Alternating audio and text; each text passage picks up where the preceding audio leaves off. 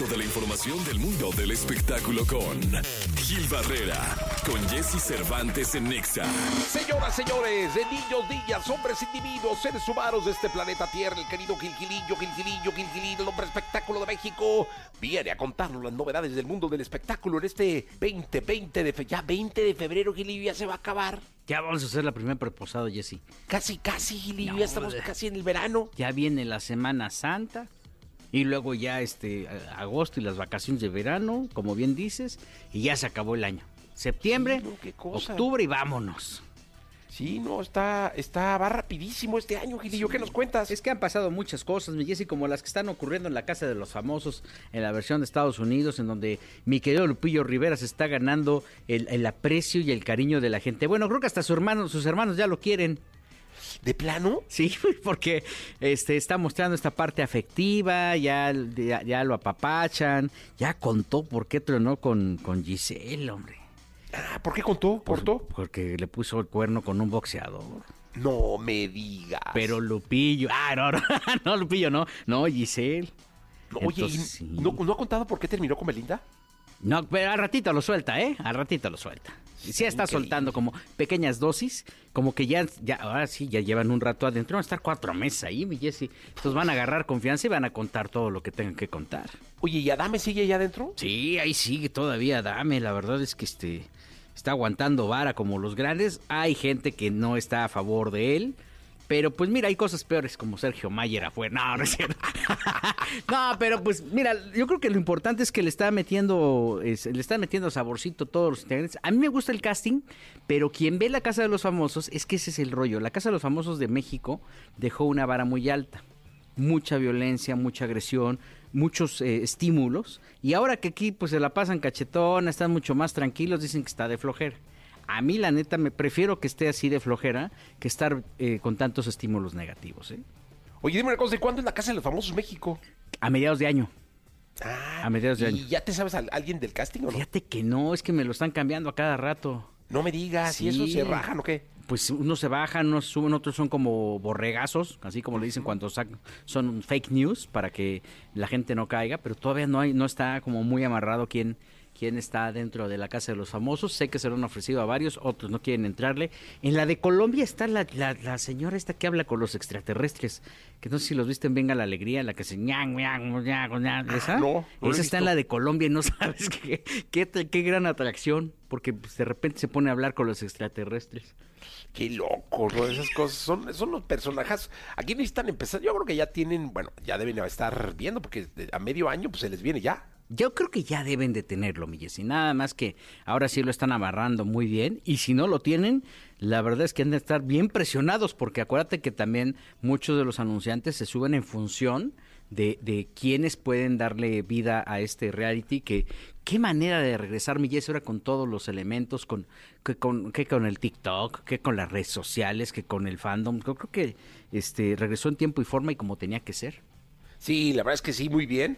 Un proyecto que vino a adecuarse a, los tiempos, que mucha gente ve recortes en TikTok, ve recortes en Instagram, en Facebook, mucha gente lo ve en, en vivo en televisión, mucha gente lo ve en la plataforma que lo tiene en vivo en televisión. Así que, la verdad, Miguelillo, muy, muy, muy bueno este proyecto. Y esperemos al de México a ver qué, qué es lo que sucede. Gilillo, nos escuchamos en la segunda. Fíjate, en, en la- el de Miami había una chava que se llamaba Tali, bien bonita, que acabó enamorada de Lupillo. ¿Quién sabe qué tendrá el Lupillo ahí? hombre, Gilillo. Sí, oye, qué suerte tienes. Mejor no lo descubramos. Exacto, más vale que no platiquemos con él porque vamos a acabar enamorados. Sí, no vaya a ser Gilillo y me vaya a hacer yo un tatuaje con sus ojos en el pecho. Es- Deja tú co- con la pelona en algún lado, mi Jessy. Sí, no, no, no, no, Gilillo. No, no, no, no, no, no, vámonos, vámonos, vamos a continuar con este programa de radio. Gilillo, gracias. Buenos días a todos. Buenos días, escuchamos en la segunda, vamos a continuar. Toda la información del mundo del espectáculo con Gil Barrera, con Jesse Cervantes en Nexa. Viene la segunda de espectáculos del día de hoy, de este 20 de febrero. Mi querido Gil Gilillo, ¿qué nos cuentas? ¿Cómo estás, mi Jessy? Buenos días. Bueno, buenos días a todos. Oye, pues mira, este tema del accidente de duelo este, está ya empezando a, como, a tomar forma. Desafortunadamente, como dimos a conocer en este espacio, los integrantes de, este, de esta agrupación estuvieron un accidente en la carretera que pues evidentemente pues generó un estado de alerta muy particular sobre todo porque pues para nadie está bien que le pasen cosas. Sin embargo, hasta el momento lo que se sabe es que propiamente ya hay una evolución y que uno de los integrantes sería eh, la única persona que estaría teniendo una crisis en cuanto a las operaciones. Ha sido ya eh, operado de cuatro vértebras, uno de los integrantes de esta agrupación, y lo que me comentan es que al final Oscar Iván Treveño, líder de la agrupación, ha estado pues completamente al pendiente de que esto, de este, de que este proceso eh, pues vaya avanzando favorablemente para sus integrantes, para quienes desafortunadamente tuvieron que eh, enfrentar esta crisis. Eh, hasta donde se sabe, bueno, pues prácticamente es un integrante solamente el que ya estaría padeciendo los estragos de este accidente. Me indican que incluso el líder de la agrupación Los Iván ha estado como muy pendiente, no se ha despegado incluso del integrante y que lo cambió ya de hospital al ver que no había una evolución favorable. Creo que esto habla y, esto pone el dedo en la llaga en algo bien importante, mi en torno a la condición en la que los músicos y colaboradores de los artistas trabajan, porque, pues mira, muchos no tienen ni seguro social, ¿no? Otros no tienen otro tipo de prestaciones, es más, ganan hasta por tocada, ¿no? Terminan la tocada y les pagan. Entonces creo que al final este tipo de situaciones lo único que hace es como, pues, este, poner eh, bajo la mira las condiciones y sobre lo que tendría que trabajar las agrupaciones, ¿no? Sí, totalmente. Y es este, por ejemplo, la pandemia, mucho eso pasaba. Eh, pues no, no solamente los músicos y el staff no tenía eh, seguro, sino, dijo, seguro de gastos médicos, sino tampoco una quincena ni nada, y las pasaron terrible. Y las seguirán pasando mientras no se establezca una condición de seguridad laboral en torno a la gente que trabaja con los artistas.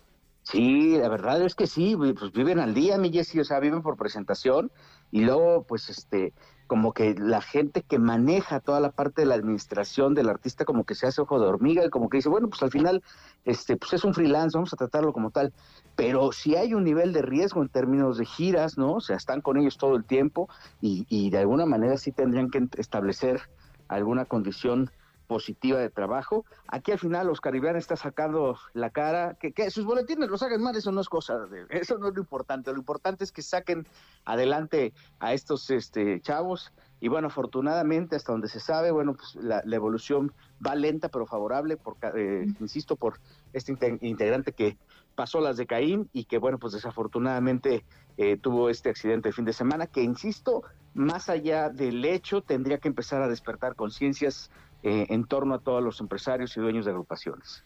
Totalmente, mi querido Gilillo, eh, te mando un gran abrazo, nos escuchamos el día de mañana.